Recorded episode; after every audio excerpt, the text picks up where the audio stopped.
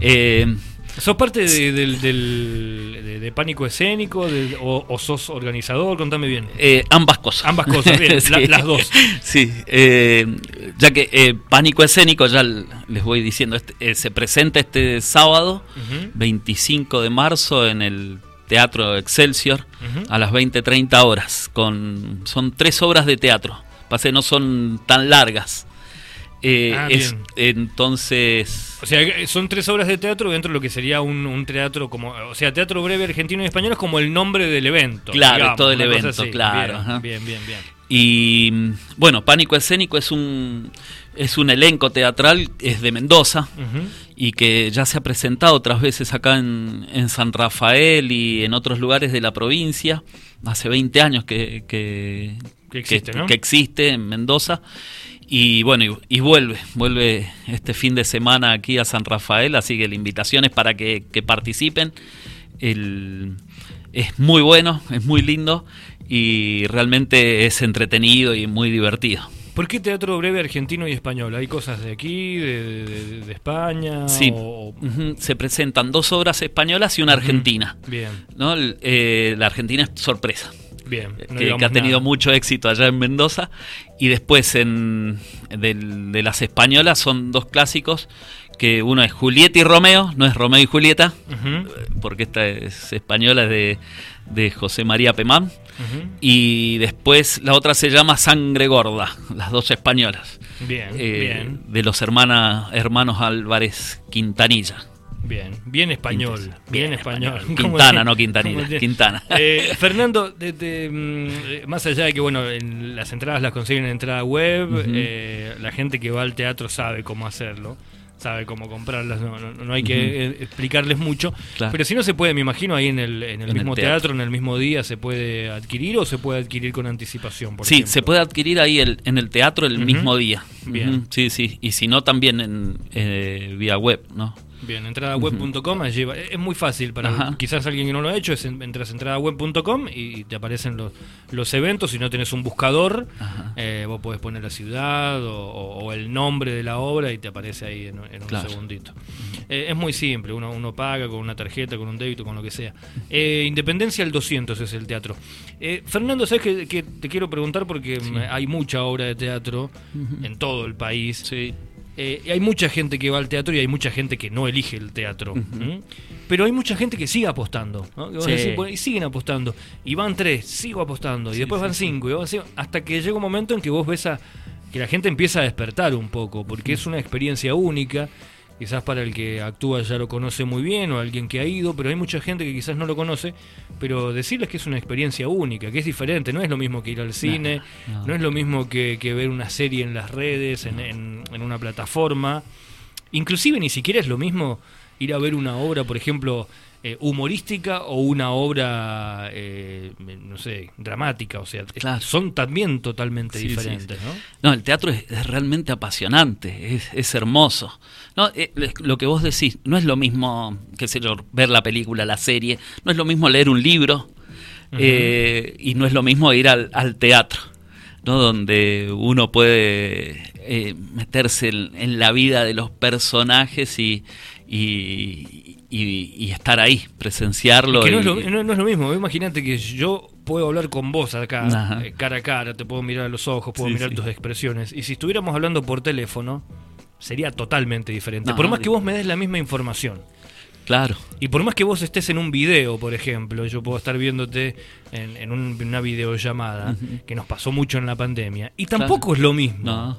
No, o no es lo mismo, viste, un mensaje de WhatsApp. Claro. Porque vos los sentimientos no los podés No. manifestar. No, no, vos puedes, eh, es más, yo te, es lo que digo de la llamada, ¿no? Hasta puedes llamarte con la persona y hablarte, Sí, hacerte sí. una videollamada, pero el, el verte físicamente, el escuchar la voz de manera natural, Y- a uno le, le genera o- otra situación, ¿no? Sí, sí, sí. Incluso hay una relación entre en la actuación y el, Y y el el público, público. claro. Incluso para el, para el que actúa, eh, poder escuchar o, sentir lo que va. Es como un termómetro claro, también. Vos, necesitas ahí, claro, necesitas el, ida y vuelta. Claro, es más fácil, me bueno imagino. Malo, bueno o malo. Sí, es así. Sí, también sé cómo ir a la cancha o ver el partido en la tele. Claro, viste, vos empezás a escuchar murmullos y bueno, ya sabés que tenés que moverte un poquito para este lado. Sí, por supuesto, sí, tiene, tiene su, su ventaja y, para el que al menos actúa y su desventaja, ¿no? Porque también es eh, entran un montón de cosas, ¿no? El, eh, por ejemplo, yo actúo en una de esas.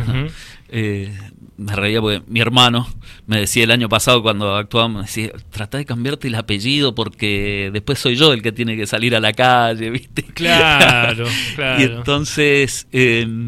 ¿no? Y las, las, ventajas que tiene, muchas, ¿no? Por ejemplo, recién hablaba con una profesora en un colegio donde me decían, vos sabés que me invitaron a, a un elenco de teatro que hay acá en San Rafael también, dice, porque mm, necesitaba desestresarme. Eh, necesito hacer otra actividad. Me dice, yo amo todo lo que hago, me encanta, pero por ejemplo me, me estoy lavando los platos que, ¿no? y, estoy pensando qué tengo que hacer con los hijos, los chicos, las clases y todo eso. En cambio me dijo, a quien fue a ver, una psicóloga, le dice, hace teatro. ¿No? Porque ahí podés, eh, es, el momento en que vos podés eh, desentenderte de salir lo demás, del personaje, salir del personaje tuyo. y meterte en otro personaje y, y, encarnar otra eh, otra situación, otra persona, que, que no, uno no deja de ser uno, ¿no? Porque siempre está la impronta de uno, pero, pero sí sirve para eso. Lo, lo, lo, bueno que uno puede desarrollar de sí mismo, que muchas veces no, no sabemos. Nosotros, por ejemplo, eh, eh, yo doy clase. Los chicos a veces uno los ve retraídos, calladitos, y cuando los pones a actuar, decís, mirá qué, qué buenas cosas que van saliendo. Es que vos sabés que eh, ahí, me llama mucho la atención eso, porque uno cuando es niño eh, está todo el tiempo haciendo como, como teatro. Porque uno, uno actúa cuando es niño, chiquitito. Yo tengo una hija de cuatro años, tengo uno de 21. Y, y, el de 21 cuando era chico era constructor, andaba con los camiones y era y era el jefe y después era este, después era el maestro, era el jugador de fútbol. Todo en un día. Y, mi hija tiene cuatro y es un día, en un momento es mamá. Ella misma hace las actuaciones de las bebés cuando lloran y ella las calma y charla. y, después de repente eh, tiene un negocio y vende y te Eso es genial. Y vos decís, pero ¿cuándo fue el momento en que se nos perdió todo eso? Y, cuando nos damos cuando nos damos cuenta que, eso es parte de nuestra vida, ¿no? Es como un juego. Me imagino que ustedes también sí. Eh, se divierten mucho en eso, ¿no? Y también tiene mucho que ver por qué siguen haciéndolo. No, por supuesto, es hermoso. Muchas veces eh, no todos los medios, la, televisión, todo el teléfono, tienen sus ventajas, pero después también nos ha quitado mucho eso, de lo de la imaginación, de poder viajar a otro mundo y hacer un mundo de fantasía, que eso nuestros chicos lo tienen que hacer y es bueno que lo desarrollen porque lo necesitamos, ¿no? Lo necesitan para toda la vida, claro, lo, lo, que vos me decías recién, anoche se me sienta mi hijita de dos años y se me, se me sienta así al lado de la mesa para comer y me dice, su papá de usted está bien. Y es una parte de la obra. la obra. claro, me decía, y su mamá de usted está bien. Así que me escuchan y me, ayudan a ensayar. Está, está, muy bueno. Es muy lindo, es muy lindo eso. Sí. Em, y otra cosa, por ejemplo, yo, una por la de las cosas que lo hice fue, eh, entré casualmente ahí en el grupo, pero también el tema de la memoria, de, que yo necesito, ya uno empieza a entrar en años y, me doy cuenta que, que y doy clase pero que, a veces no, no usamos eso, que es, es muy importante, eh, retener y, y... Sí, es una práctica, la memoria eh, tiene que, es como un motor, ¿no? Claro. Un músculo tal cual, si no se, si se frena o, se estanca o hace siempre lo mismo, es como que... Claro. Igual siempre estar leyendo, siempre estar haciendo algo, ¿no? Y, bueno, el teatro te va a ayudar todo el tiempo para eso. Sí, sí.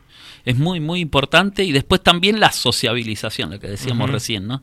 Cómo uno entra en juego con, el espectador. Y después es divertido, es muy divertido actuar y, verlo. En un elenco me imagino que también pasa eso, ¿no? El parte de la sociabilización, de uno socializar con gente que que tiene otra otro mundo, ¿no? una, una, vida totalmente distinta, una, una realidad distinta, porque bueno, en la obra de teatro, el yo voy a verte, por ejemplo. Me siento, veo, te aplaudo, qué sé yo, y me voy. claro. Pero ustedes tuvieron un montón de horas de ensayo, en diferentes horarios, de acomodarse, a ver, y cada uno que, y uno que llega rápido porque se le hizo tarde, el otro que Sí. Me imagino que No, también y- ahí es otra, es otro, también porque hay que congeniar con todo eso. No, sí, sí. El, el, el grupo es muy, muy lindo. Yo, por ejemplo, tengo que, eh, que ensayar por por o llamada, videollamada Claro. o por Meet. Claro. y, pero, por ejemplo, todos los lunes, todo el año se juntan y, y tenés de todo. Tenés, no sé, uno que tiene un café ahí en Mendoza, un restaurante, otro que... Claro. eh, Marta Castellino es una mujer que, para sacarse el sombrero, cuando el año pasado anunciamos que venía... Ella que- dirige, ¿no? Claro, La ella dirige, pero eh, es, es un especialista en la literatura mendocina. Y escucharle es un placer, una señora, un- una elegancia y después el, el amor que tiene por el teatro, es, a- la pasión. Y después se pone el traje de directora, ¿no? Y, Claro. y cambia totalmente. Sí, Es- sí. eso es- no, y te da dos indicaciones y está buenísimo, ¿viste? Vos todo lo que pensaste, te dice, acá, ¿por qué no haces tal cosa? Y, y es verdad. Y tenías que- razón. Sí, sí, y vos lo, lo incorporás. Y bueno, y así tenés abogados, tenés eh, otros profe y, y de distintas Bien variable, situaciones. bien sí, sí. Estamos con Fernando Careta, él es parte de la organización y de Pánico Escénico que están presentando el 25 de marzo a las 8 y media de la tarde en el Excelsior, Teatro Breve Argentino y Español. Tres obras, me decías, ¿no? Son, son una detrás de otra, hay, hay Sí. bien, bien dinámico. Sí, ¿cómo es dinámico, sí, Bien. sí, sí. ajá. Eh, una argentina y dos de españolas, ¿no? De principio del siglo pasado. Bien, perfecto. ¿Y la Argentina es también más o menos de CEP o es un poquito más nueva? Es más nueva, Es sí, más sí, nueva. pero es sorpresa. Bien, no digamos nada entonces, no digamos nada. Pero muy buena, es muy, muy Bien. linda. Amantes del teatro, entonces ya saben, entradaweb.com o en la puerta del teatro el día del evento, vayan un poquito más temprano, no caigan 8.35. ¿viste? Que- No, no, ya empiezo ahí ese es, muy, ese, ese es muy típica de- de- del, del local, del, del San Rafaelino. Yo me incluyo porque soy San Rafaelino. Es nueve y media y bueno, pero si siempre se atrasa. O lo que me pasó a mí Y- recién, yo tenía que venir más temprano y digo, bueno, estamos San Rafael. Pero es que nos ¿No pasa eso. encontrás estacionamiento? No, olvídate. Acá- Acá tenés que meterte en, un, en, en- en bicicleta. Tenés que, eh, no hay otra. Bueno, sé que esta mañana justamente hablaban de eso, ¿no? Necesitamos eh, eh, cambiar acá porque es imposible estacionar, ¿eh? sí, sí. En las mañanas y en las tardes es imposible. Hemos Ferna- crecido. Fernando, muchas gracias por tu tiempo y por, por la invitación. No, no, muchas gracias a ustedes y eh, por, por la disposición y esto es muy importante, la, la difusión, por eso Totalmente. te agradezco enormemente